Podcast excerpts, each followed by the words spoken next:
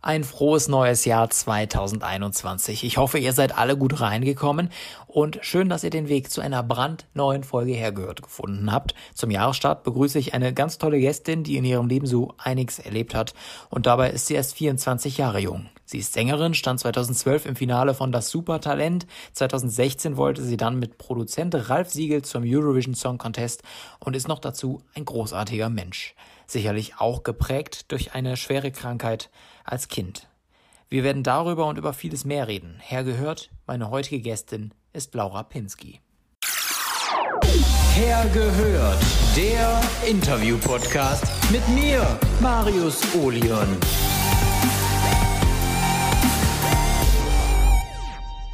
Laura, schön, dass du da bist. Hi Marius. Bist du gut ins neue Jahr gekommen? Ja, danke, war sehr schön. Wir haben im kleinen Kreis in der Familie gefeiert, also ein bisschen anders vielleicht als sonst die letzten Jahre. Aber es war auch mal wieder schön. Hast du denn Vorsätze oder Pläne für 2021? Boah, ich glaube im Endeffekt, äh, was ich dieses Jahr dazu gelernt habe, ist, dass man vielleicht äh, die Pläne ein bisschen runterschrauben sollte. Ähm, aber ich glaube, es ist dann doch immer dasselbe, dass man einfach weiter an sich arbeitet, weiter irgendwie wächst. Äh, ja. Weil 2020 für dich als, als Musikerin, als Sängerin ja wahrscheinlich auch nicht so das Gelbe vom Ei war. Wie sehr hat dich 2020 eingeschränkt in deinem Schaffen, sowohl musikalisch als auch privat oder in anderen Sachen? Ähm, also ich muss sagen, privat zum Glück eigentlich gar nicht so viel. Ich äh, konnte dann zwar nicht mehr zur Uni fahren, aber das lief dann alles online weiter. Also ich sage mal, da kommt man schon noch weiter. Ähm, mit dem Singen hat es natürlich einen schon eingeschränkt. Also irgendwie Geburtstagsfeiern, Hochzeiten und so weiter, die ich sonst gehabt hätte, sind abgesagt worden und äh, ja. Mhm. Und äh, ich würde sagen, wir kennen dich ja noch gar nicht richtig. Deswegen nee. machen wir jetzt zum Beginn ein kleines Kennenlernspiel ähm, okay. mit dem Namen Ketchup oder Mayo. Das okay. heißt, ich lese zehn äh, entweder oder Fragen vor, also zum Beispiel Ketchup oder Mayo, und du sagst, was dir besser gefällt, also kurz und knackig. Okay. Im Normalfall ist das so ein Spiel, was man richtig schnell durchzieht, wo du einfach nur die Antwort sagst. Wir haben aber ja Zeit, deswegen kannst du gerne, wenn, es, wenn dir danach ist, auch mal irgendwo einen Satz zu sagen. Okay. Gut, dann legen wir los. Strand oder Berge? Strand. Polen oder Deutschland? Deutschland? da musstest du überlegen, weil du polnische Wurzeln hast. Wurzeln hast. Genau. Okay. Beyoncé oder Taylor Swift? Beyoncé. Äh, zur Musik, Englisch oder Deutsch? Boah, das ist schwierig tatsächlich. Also früher hätte sie mich vor acht Jahren gefragt, hätte ich gesagt Englisch. Äh, mittlerweile finde ich aber, hat Deutsch irgendwie so nachgelegt und äh, ich mache auch viel auf Deutsch, dass ich da jetzt echt ein bisschen gespalten bin. Ähm, kann man, ne, beides kann man nicht sagen. Ne? Manchmal kann ich mich so schwer entscheiden. Ich glaube, ich würde vielleicht trotzdem noch mit Englisch gehen, aber Deutsch mhm. ist schon wirklich ganz nah äh, auf den Fersen. Okay. Dieter Bohlen oder Ralf Siegel? Oh Gott, Marius. kann man da auch beide sagen? Nee, ähm, ich habe beide ja kennenlernen dürfen und beide äh, waren super nett. Da ich äh, Ralf aber noch mal viel intensiver kennengelernt habe. Also wir haben deutlich mehr Zeit verbracht als jetzt Dieter und ich. Dieter habe ich ja beim Supertalent damals nur einmal kurz im Hausflur getroffen und dann äh, von der Bühne aus, sage ich mal, als er dann in der Jury saß. Äh, mit Ralf, ich weiß nicht, uns verbindet halt einfach so viel mehr, dass ich jetzt sagen würde, Ralf. Okay, warum, weshalb, wieso sprechen wir gleich noch drüber. DSDS, ja. DSDS oder The Voice? The Voice. Breaking Bad oder Game of Thrones? Nichts von beiden? okay. Köln oder Düsseldorf? Düsseldorf. Pizza oder Pasta? Mm, Pizza. Und als letztes Geld oder Liebe? Liebe. Gut. Äh, dann kennen wir dich ja jetzt super schon. Absolut. Eigentlich können wir das Interview jetzt auch abbrechen, ne? Ja, aber, aber ich habe noch eine Frage, die in die ähnliche ja. Richtung geht. Ähm, ich habe eingangs erwähnt, du warst beim Supertalent 2012, hast du ja auch gerade ja. schon selbst äh, gesagt, und beim ESC-Vorentscheid 2016. Was war die größere Erfahrung? Ähm, ich glaube tatsächlich der ESC, also der Vorentscheid, ja. Weil das äh, eine noch größere Plattform war oder warum? Ähm, ich muss sagen, das Supertalent, das ist ja damals sehr spontan entschieden worden, so dass ich, äh, dass ich da hingehe. Das war so, dass äh, ich immer irgendwie im Hinterkopf hatte, ja, ich singe super gerne, ja, ich will mal auf die Bühne. aber ich weiß nicht, ich habe mich halt irgendwie nie getraut, so dieser letzte Schritt.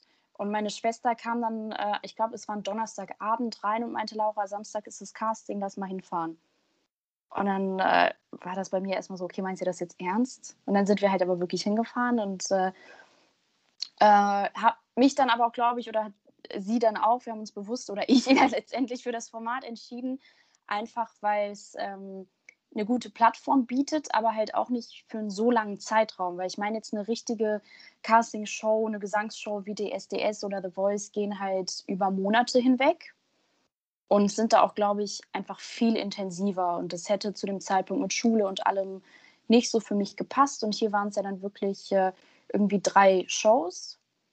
Ähm, einmal die Castings quasi, die im Fernsehen ausgestrahlt worden sind, dann das Halbfinale und das äh, Finale. Und das war super zu vereinbaren zu dem Zeitpunkt mit Schule und allem. Von daher ähm, war das ganz cool zu dem Zeitpunkt jetzt für mich. Und der Vorentscheid später, das war einfach wirklich nochmal dadurch intensiver, ist, dass man äh, mit seinem Namen schon angetreten ist. Also natürlich sind noch andere Personen mit angetreten, aber man war jetzt, ähm, wie soll ich sagen, nicht mehr so eine vielleicht, weißt du, wie ich meine? Du bist quasi schon mit einem Namen dahin gekommen und warst nicht. Genau, die... also auch wenn ich genau. wahrscheinlich absolut die unbekannteste war, ist man trotzdem mit seinem Namen angetreten. So.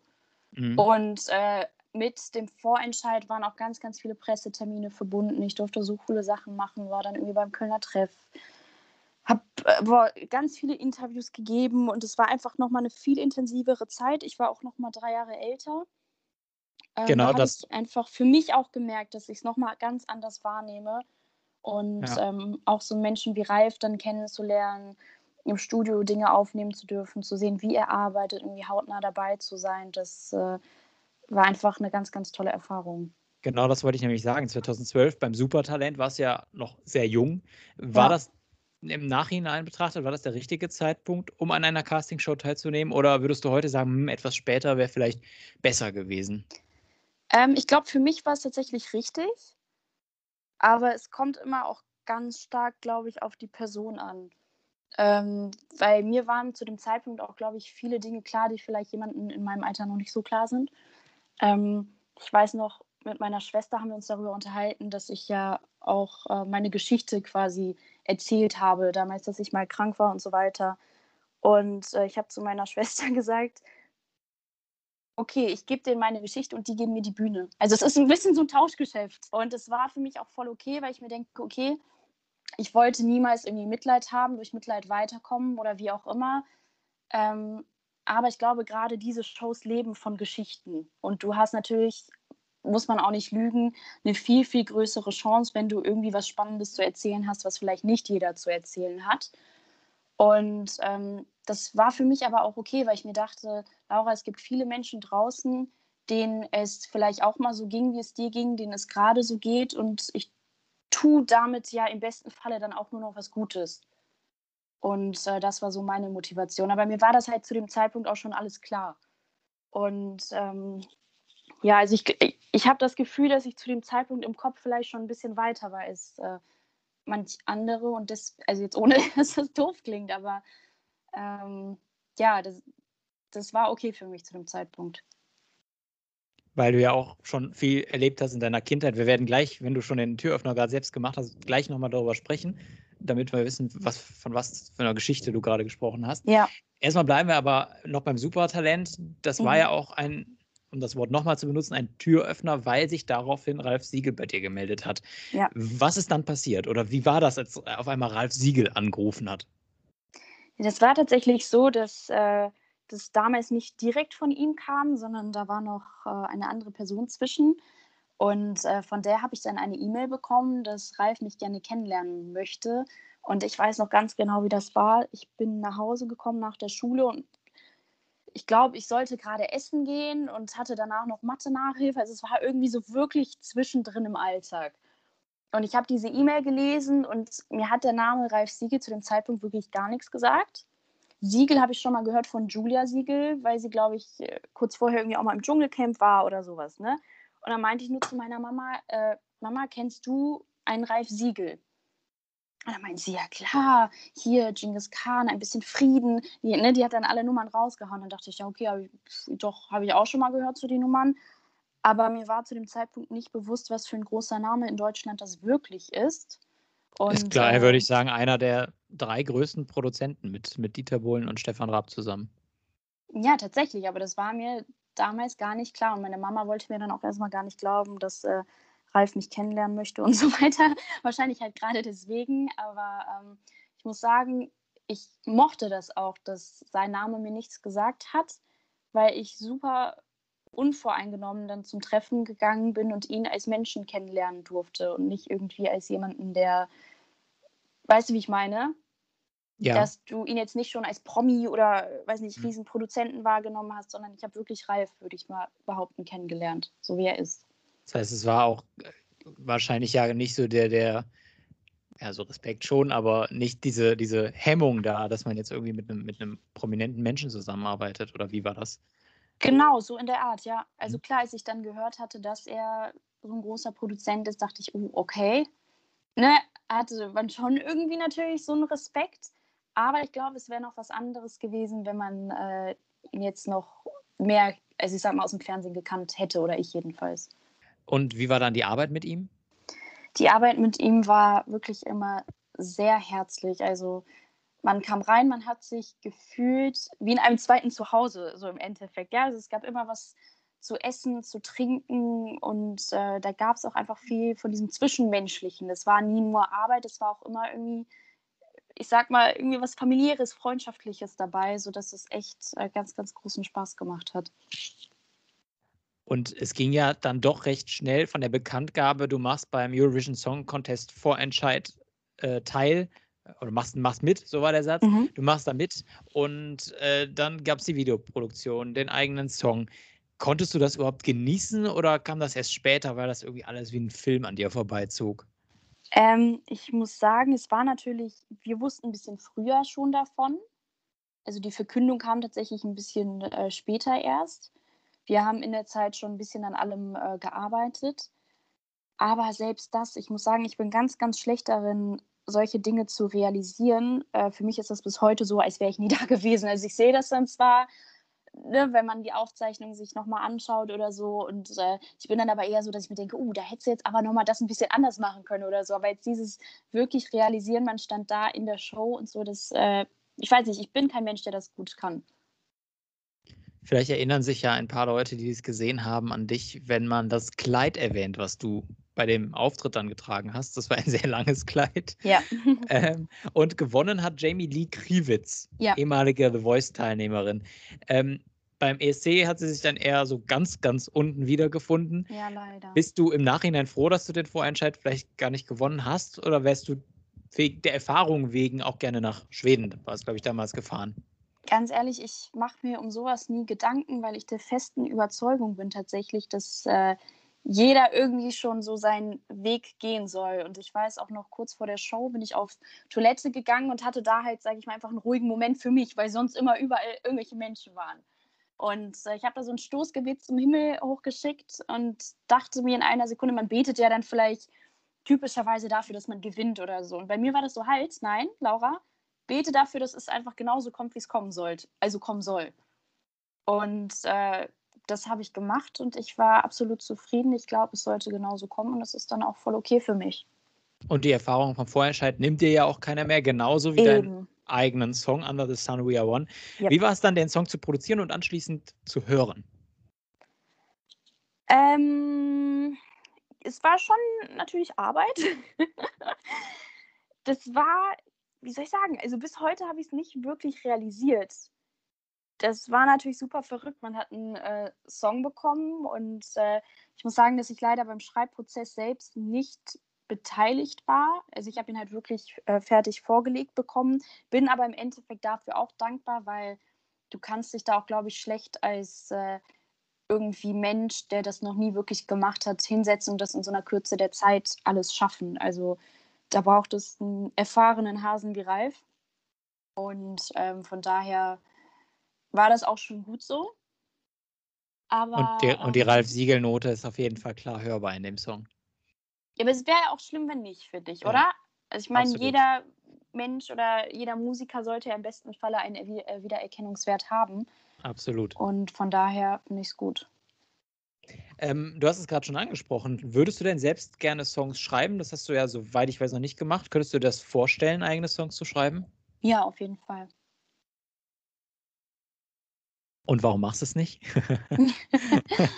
Ja, man weiß ja auch nicht. Vielleicht habe ich ja schon ein paar Songs geschrieben, vielleicht nicht. Aber äh, ich finde einfach, das Schwierigste ist tatsächlich die Umsetzung. Ich meine, ich kann mich jetzt Mhm. ans Klavier setzen, da vier Akkorde raussuchen, einen Text überlegen und äh, ne, aber dann halt das jetzt nochmal in einen ernstzunehmenden Track zu verwandeln. So, das ist gerade das, wo ich dran bin. ja, vier Akkorde wäre ja schon doppelt so viel wie Modern Talking. Also, das würde Ey, ganz ehrlich, ich könnte, ich nehme auch sonst gerne zwei, wenn man dann den Erfolg hat, wie Modern Talking ist. Nein, das war böse. Aber wir können ein kleines Spiel nochmal spielen. Zwischendurch. gerne. es gibt in diesem Podcast die Kategorie. Äh, eine Kategorie, genau eine gibt es nämlich. Und das ist dieses Spiel. Gib mir den Rest. Und das geht folgendermaßen. Ich gebe dir drei Satzanfänge vor und du vollendest. Okay? Okay. Gut. Satzanfang 1. Mein Guilty Pleasure ist. Ähm. Uiuiui. Mein Guilty Pleasure. Ähm. Keine Ahnung, Mario. Können wir das nochmal machen? Nö. Da muss ich mal überlegen. Das ist, das ist, das ist hier live on tape. Da machen wir nichts nochmal. Also bei mir wäre es bei mir wär's Trash TV. Boah, ich, ich weiß es ehrlich gesagt nicht. Vielleicht irgendwie Serien, äh, die oder halt so Filme, die super doof sind manchmal. Also halt, ich mag manchmal so leichte Sachen. Weil es Mhm. ist dann vielleicht auch in die Richtung Trash-TV. Okay. Weil bei Oder- Serien, bei Serien konntest du dich eben bei Breaking Bad und Game of Thrones für keine begeistern. Nee, tatsächlich nicht. Okay. Also bist schon eigentlich ein Serienfan, aber Ja. nicht für diese beiden. Okay. Genau, das ist dann eher so Gossip Girl, Desperate Housewives. Eher so ein bisschen girly-mäßig vielleicht. Okay, das lasse ich jetzt einfach gelten. ähm, Okay, den danke. ersten Satzanfang. Dann der zweite. Ich würde gerne ein Duett mit singen, weil. Uiuiui. Ähm, also ich liebe ja Beyoncé über alles, aber mit ihr zum Beispiel möchte ich, glaube ich, kein Duett singen, weil sie einfach zu gut ist und sie ist wie so eine Musikgöttin für mich. Da kann man nur abstinken gegen. Ähm, vielleicht wäre es so auf internationaler Ebene Justin Bieber und auf nationaler Ebene vielleicht so Richtung ähm, Vincent Weiss, Sarah Connor, Mark Forster, irgendwie so. Ja. Weil. Ich weiß nicht, weil das einfach tatsächlich, äh, ja gut, Justin mag ich ja auch seit ich, äh, seit ich zwölf bin oder so. Und äh, von daher wäre da der Traum einfach immer da. Und äh, von den deutschen Künstlern sind es einfach mit die, die ich äh, am coolsten finde und äh, wo ich mir ein Duett einfach vorstellen könnte. Okay. Satzanfang Nummer drei und damit der letzte. Musik ist für mich. Musik ist für mich ähm, ganz, ganz viel Glück, so würde ich es beschreiben, weil Musik fängt einen auf, mit Musik kann man aber auch Emotionen weitergeben und äh, ich finde, das Schönste und Wichtigste im Leben sind Emotionen. Und äh, wenn Musik irgendwie so ein Sprachrohr ist oder so ein Filter, mit dem man das immer weitergeben kann, das ist äh, für mich einfach, glaube ich, das Schönste, das es gibt. Sind das auch die Begründungen dafür, dass du dich irgendwann dazu entschieden hast, deine Stimme, deine Musik mit anderen Menschen zu teilen? Ja, ich glaube schon. Das ist, äh, also man kann das auch ganz schwierig beschreiben, aber der Moment, wenn man dann da was singt und Menschen einem sagen, ey, bei mir ist was angekommen und keine Ahnung, mich hat es daran und daran erinnert oder mich hat es zu Tränen gerührt, ich hatte Gänsehaut oder irgendwie sowas, das ist äh, etwas wiederum, was mich sehr bewegt und äh, was einfach glücklich macht, ja. Und die Musik hat dir auch mal Kraft gegeben, als es dir nicht so gut ging. Das hast du eben schon angesprochen, deine Geschichte. Magst du die kurz erzählen? Das Ding ist, das ist, äh, das ist, das stimmt gar nicht. Weil ich muss sagen, Aber so, Zeit, aber so wurde es, so wurde es beim Supertalent verkauft, oder? So wurde es verkauft. Also so Okay, haben dann, dann- die Zeitungen gerne geschrieben, weil es äh, einfach wahrscheinlich für sie gepasst hat. Dann darfst du jetzt aufklären. Ja, äh, ich bin mit neun Jahren nämlich an Knochenkrebs erkrankt und war dann halt in Therapie. Äh, war natürlich dann nicht so eine coole Zeit für mich, war dann auch nicht in der Schule, ähm, habe super viel abgenommen, hatte dann natürlich keine Haare. Mir ging es äh, wirklich sehr schlecht, weil ich auch eine Chemo hatte, die äh, Übelmacher, sage ich mal, mit drin hatte. Äh, das heißt, ich habe nichts gegessen, konnte nicht mal mehr Essenswerbung im Fernsehen sehen oder dass wieder irgendwie alles hochkam und so. Also es war schon sehr krass. Das kann man sich, äh, ich würde behaupten, wenn man es nicht erlebt hat oder irgendwie gesehen hat, so im näheren Umfeld nicht wirklich vorstellen. Ähm, es hat mich halt zu dem Menschen gemacht, der ich heute bin und ich bin einfach froh und dankbar, hier noch zu sitzen, weil es leider natürlich damals nicht bei jedem so geklappt hat. Ähm, ja, aber um nochmal auf die Musik zurückzukommen, also im Endeffekt ging es mir halt wirklich so schlecht zu dem Zeitpunkt, dass ich nicht mal Musik gehört habe oder kaum. Von daher, ähm, ich hatte dann irgendwann mal meinen MP3-Player, aber das war dann schon, als ich äh, ja irgendwie dann mal bessere Tage hatte. Aber das war nicht so oft. Deswegen muss man sagen, dass es tatsächlich davor schon sehr so war, dass ich immer gern gesungen habe im Kindergarten. War ich im Kinderchor. Und dann durch die Krankheit ne, konnte ich halt auch nicht mehr in den Kinderchor gehen und so weiter. Ähm, nach der Krankheit, nach der, ich musste halt auch eine OP machen und äh, da wurde ein Teil meines Oberschenkelknochens im rechten Bein durch eine Prothese ersetzt und auch mein, meine Hüftkugel. Ähm, das heißt, dass ich halt nicht mehr Sport machen kann oder sehr, sehr viele Sportarten, die ich halt oder die man sonst normalerweise machen kann. Deswegen war dann auch irgendwie noch mehr klar, okay, ich wollte schon vorher immer singen, aber danach halt irgendwie noch mehr natürlich, ne? weil sich das sowieso schon alles reduziert hat. Okay, das heißt, man kann nicht sagen, dass die Musik dir in der Zeit weitergeholfen hat, sondern auch viel mehr und danach nochmal. Ähm, ja. War es denn vielleicht sogar eher der Glaube? Du hast ja eben schon gesagt, vor dem ESC-Vorentscheid hast du dann nochmal noch mal gebetet und ja. äh, du hast auch den Papst getroffen, richtig? Mhm, ja. Wie war das? Oh, wie war das? Ich muss sagen, ich ähm, kann mich an viele Dinge leider nicht mehr so gut erinnern, weil es einfach auch schon eine längere Zeit her ist. Und auch das war wieder so ein krasser ähm, Eindruck, den man dann gesammelt hat. Ähm, ja, es war natürlich wieder total verrückt. also es ist wieder so eine Situation, von der du mir erzählst und von der ich dann dir etwas erzählen kann, aber richtig realisiert habe ich, glaube ich, auch bis heute nicht, dass ich wirklich den Papst getroffen habe und da war und irgendwie alles gesehen habe. Ähm, aber es war cool. Ich erinnere mich noch an den Moment, als ich ihm dann wirklich irgendwie gegenüber saß zu dem Zeitpunkt. Das war dann halt auch nur ganz kurz, weil man so durchgeschoben worden ist, sage ich mal, ein bisschen wie am Fließband war das, ne? Aber trotzdem cool. So die paar Sekunden haben schon gereicht und dieses Bild habe ich im Kopf und das ist, glaube ich, das, was zählt. Und inzwischen bist du wieder gesund. Ähm, du hast es eben schon so kurz angerissen. Fühlst du dich mit dieser Geschichte auch irgendwie als Vorbild für andere Kinder, die ein ähnliches Schicksal haben?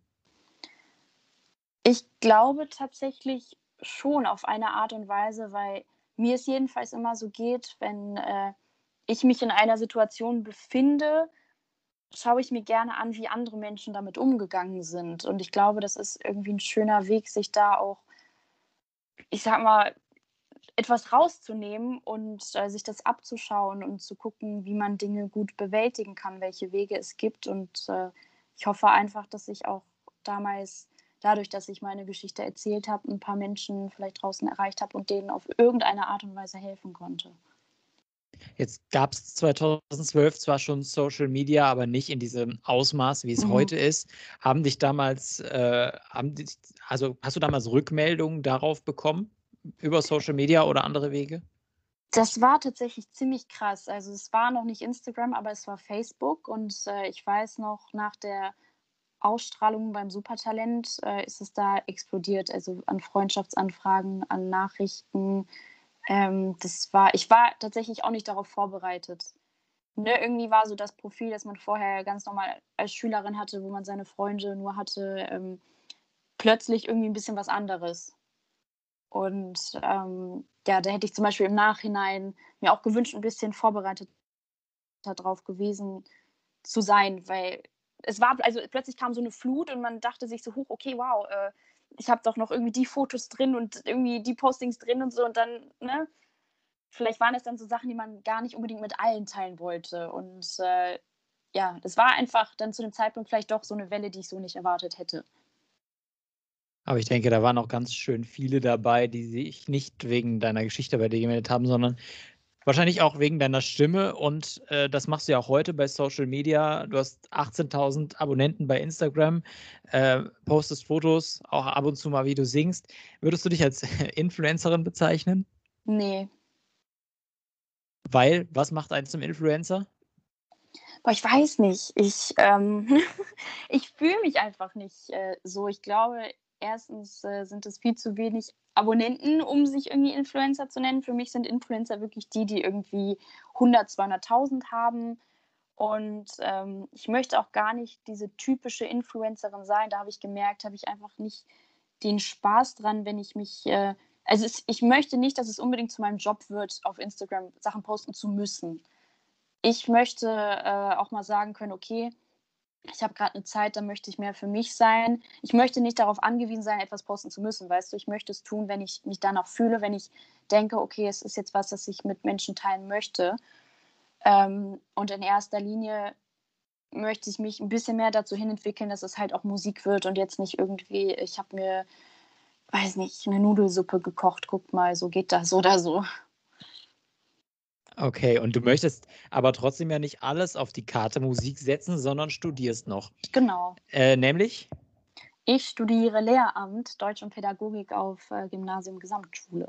Und was ist dann der tatsächliche Traum, Lehrerin zu werden oder von der Musik leben zu können? Oder beides? Also ich sag mal, wenn man ein bisschen träumen darf, ist es natürlich eher die Musik, als jetzt Lehrerin zu sein. Aber ich arbeite auch sehr, sehr gerne mit Kindern zusammen. Von daher, ich sag mal, als Plan B, also oder A oder wie auch immer, ist es absolut in Ordnung für mich. Und man kann ja sonst auch nebenher auf jeden Fall irgendwie auf Geburtstagen, Hochzeiten singen und so weiter. Also mal schauen. Wenn das in diesen Zeiten irgendwann wieder möglich wäre.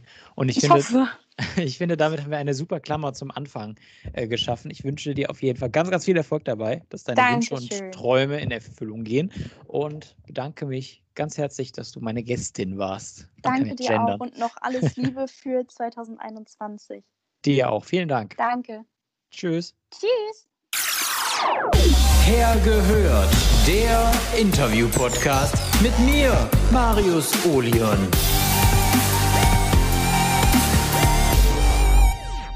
Halt, halt, stopp, stopp, noch nicht ausschalten. Hergehört, ein Hinweis in eigener Sache. Ich bin immer auf der Suche nach neuen Gesprächspartnern für diesen Podcast. Also wenn ihr jemanden kennt, der eine spannende Geschichte zu erzählen hat, oder wenn ihr vielleicht sogar selbst jemand seid, der oder die einen interessanten Lebenslauf hat, irgendwas Lustiges macht, irgendwas äh, Spektakuläres erlebt hat, dann meldet euch bei mir und stellt den Kontakt her. Ich würde mich sehr über eure Vorschläge freuen, zum Beispiel via Instagram der.maroli oder her-gehört oder über alle anderen Wege, wie ihr mich findet.